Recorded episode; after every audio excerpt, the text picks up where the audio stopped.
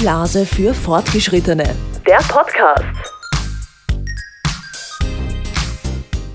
Willkommen zu einer weiteren Podcast-Folge. Heute gemeinsam mit Heilpraktikerin Martina Mahner. Du, ich freue mich riesig, dass du da bist. Julia, vielen lieben Dank für deine Einladung und für so ein tolles Thema. Ja, das tolle Thema ist Blasenentzündung und wir wissen ja, dass das mindestens jede zweite Frau einmal in ihrem Leben hat. Und das Erste, was dann viele Frauen machen, sie greifen zu Antibiotika. Aber mittlerweile ist es auch schon so weit, dass viele sich dann eher dem pflanzlichen Mittel widmen.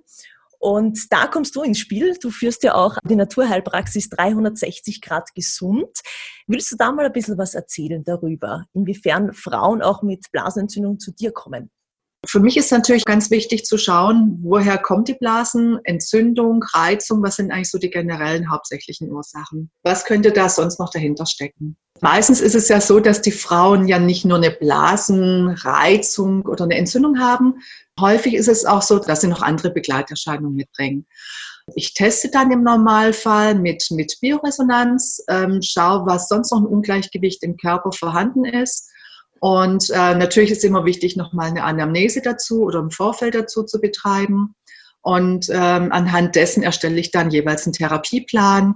Kann natürlich auch mit Hypnose unterstützen, mit Akupunktur, also im Ohrbereich je nachdem, ähm, welche Bedürfnisse oder welchen Ansatz eben dann die Patientin mitbringt. Gehen wir da weiter jetzt zu den Heilkräutern. Also welche fallen dir als erstes ein, die auf alle Fälle helfen, gerade wenn man eine akute Blasenentzündung hat?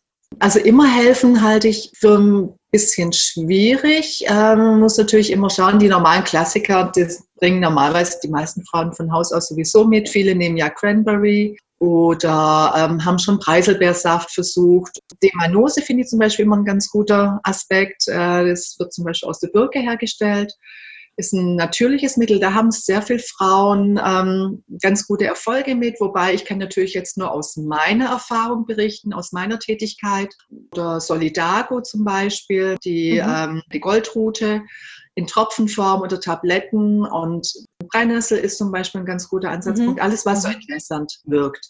Weil du vorher auch von Preiselbeeren und Cranberries gesprochen hast. Mir hat es damals wenig geholfen, muss ich ehrlich dazu sagen. Ich glaube, das ist auch von Frau zu Frau unterschiedlich. Aber was sagst du dazu? Hast du da schon gute Erfahrungen damit gemacht oder sagst du, man sollte eher Wert auf andere Heilkräuter legen?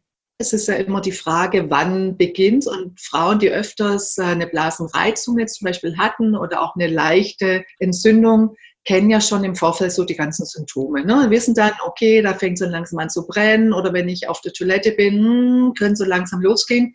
Kann das manchmal ein ganz gutes Ersthilfemittel sein. Ähm, nicht alle Mittel wirken bei allen Frauen gleich. Ne? Ich bin da eher so ein Fan von, wenn es bei der einen oder anderen Frau wirkt, super, Däumchen nach oben. Aber wie gesagt, ähm, da ist es wirklich eine komplett individuelle Geschichte. Und weil du eben auch sagtest, bei dir hat es nicht geholfen, bei anderen Frauen mag es helfen, überhaupt gar keine Frage.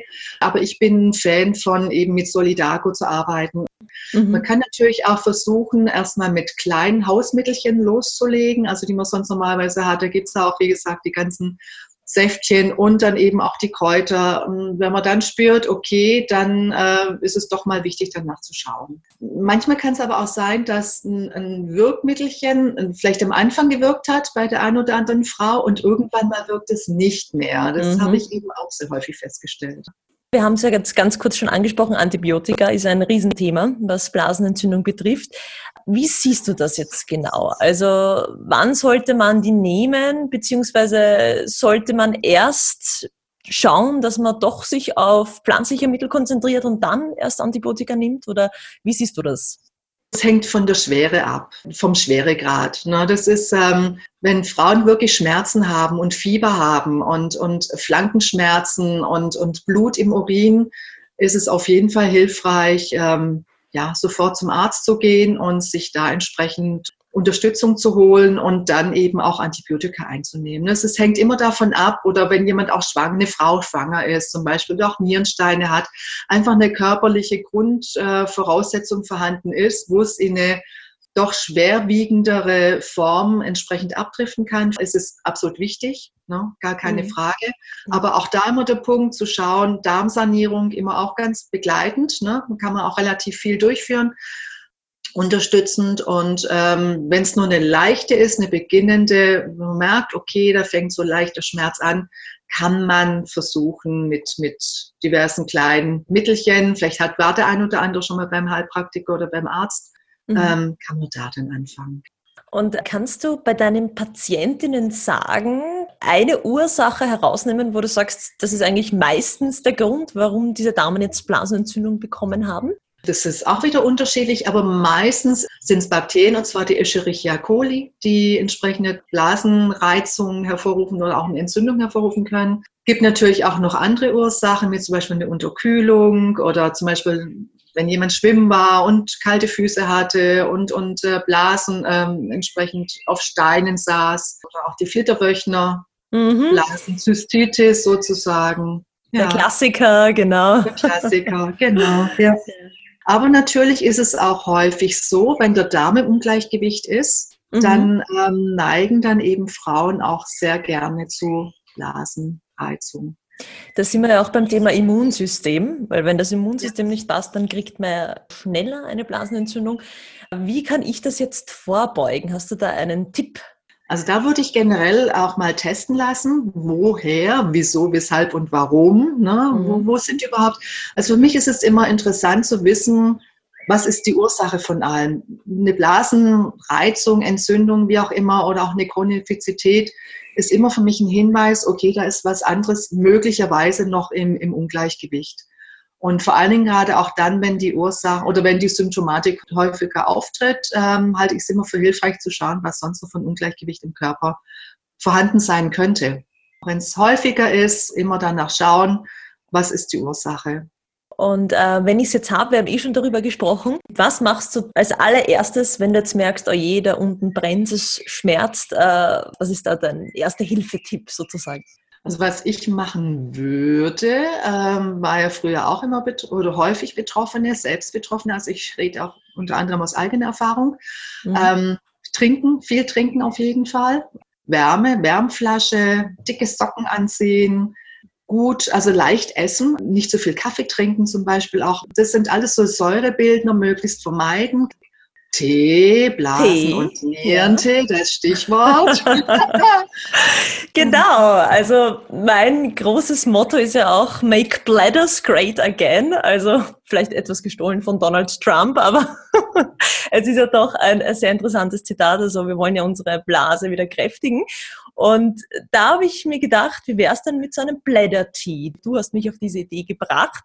Äh, wie sieht denn der aus? Was kann ich da für Kräuter reingeben, die mir helfen, meine Blase wieder aufzubauen, also sie wieder stark zu machen? Brennnesselblätter, Goldrute und dann noch die getrocknete Cranberry.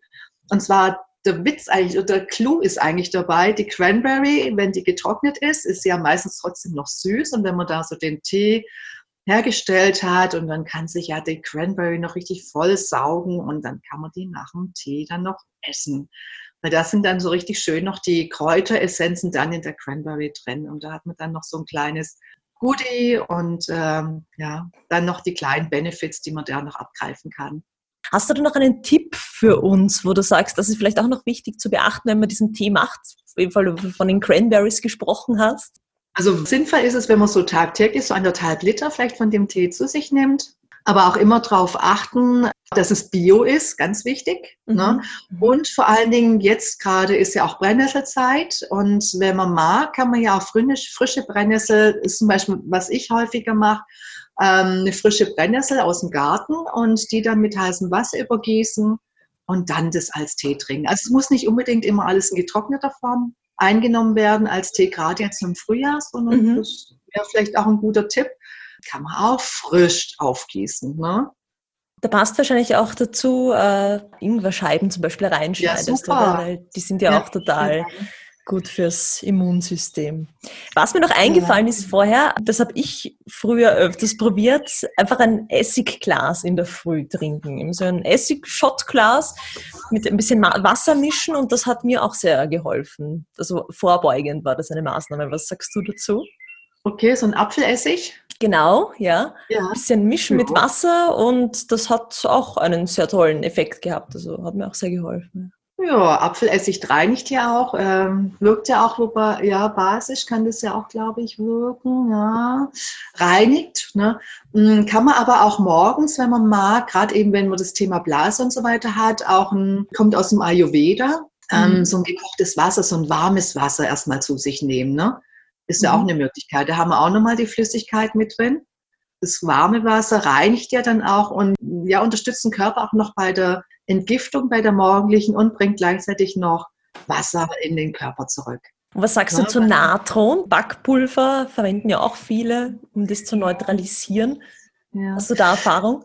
Ich bin persönlich jetzt kein Natron-Fan zum Einnehmen. Ja, mhm, mhm, weil äh, viele Menschen haben einfach Probleme auch mit der Magenschleimhaut, auch mit dem, ähm, mit dem ganzen ähm, Magenbereich mit Übersäuerung und so weiter. Und ich habe festgestellt, ähm, A, es ist schwierig zu dosieren. Jeder hat so seine eigene Schwelle beim Thema Natron. Und ähm, das kann so das Magenmilieu, kann Natron, wenn man je nachdem zu viel oder zu sich nimmt, ähm, kann das vielleicht sogar eher einen Punkt geben, dass der Magen sogar noch ein bisschen äh, darauf empfindlicher reagiert. Ich finde Natron super, ist aber auch da immer eine individuelle Geschichte. Nicht jeder verträgt alles immer gleich in unterschiedlichen Dosen, ja, okay.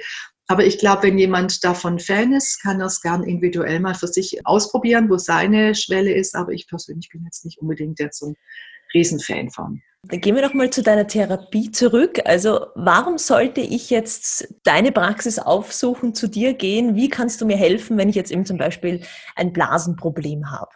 Also wenn du jetzt kommen würdest, Julia, da freue ich mich. Ich mich freuen. nee, aber es ist so, wenn, wenn eine Patientin kommt, dann natürlich erstmal Anamnese ne, mit ihrer ganzen Krankengeschichte, auch mit den Medikamenten, die sie bis jetzt schon eingenommen hat, ist natürlich für mich immer first äh, der erste Step. Und dann teste ich durch. Das heißt, ich scanne ihren gesamten Körper und schaue, was so im Rest und im Ungleichgewicht ist. Ne? Gerade eben, weil wir es vorher davon hatten, dass ähm, wenn häufig eine Symptomatik vorliegt, ist ja meistens noch ein anderer Punkt, der da irgendwo im, Ungleichgewicht ist. Und da stelle ich eben häufig fest, dass viele Menschen stille Entzündungen im Körper haben. Und auch eine stille Entzündung kann dazu führen, dass häufig ähm, eine Blasenreizung, Entzündung vorliegt. Und wenn diese Entzündung im Körper nicht erkannt wird, dann oder auch nicht entsprechend ähm, definiert wird, dann kann natürlich dann immer mal wieder das Symptom quasi entsprechend auftreten. Und anhand dessen quasi, je nachdem, wie die, die Resonanztestung, äh, welches Ergebnis sie ergibt, bekommst du dann, wenn du kommst, äh, einen Therapieplan von mir und mhm. ähm, und äh, während des Termines erfährst du aber auch schon bei mir, wo so die jeweiligen Ungleichgewichte liegen, auch wie so die jeweilige Herangehensweise ist. Also wird jeder schon mal mit Tipps fleißig versorgt und, und bekommst einen Therapieplan und dann treffen wir uns nach vier Wochen wieder und ähm, schauen dann im Dunkelfeld, was sich da getan hat. Und natürlich freue ich mich, wenn auch sich bei dir dann was verändert hat. Und bekommst du da auch regelmäßig Feedback von deinen Patientinnen, dass sie dir sagen, wow, das hat mir jetzt super geholfen, diese Art von Therapie, die war Wahnsinn für mich?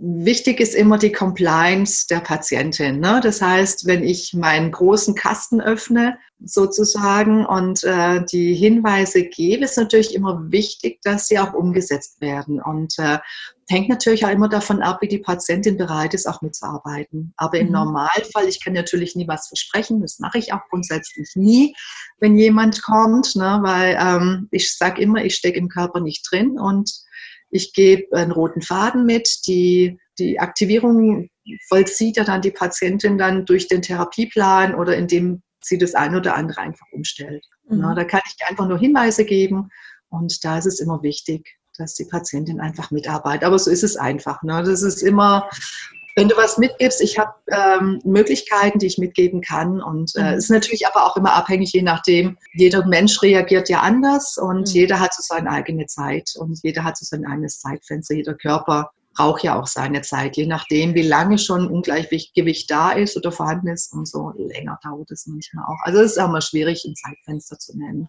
Alles klar.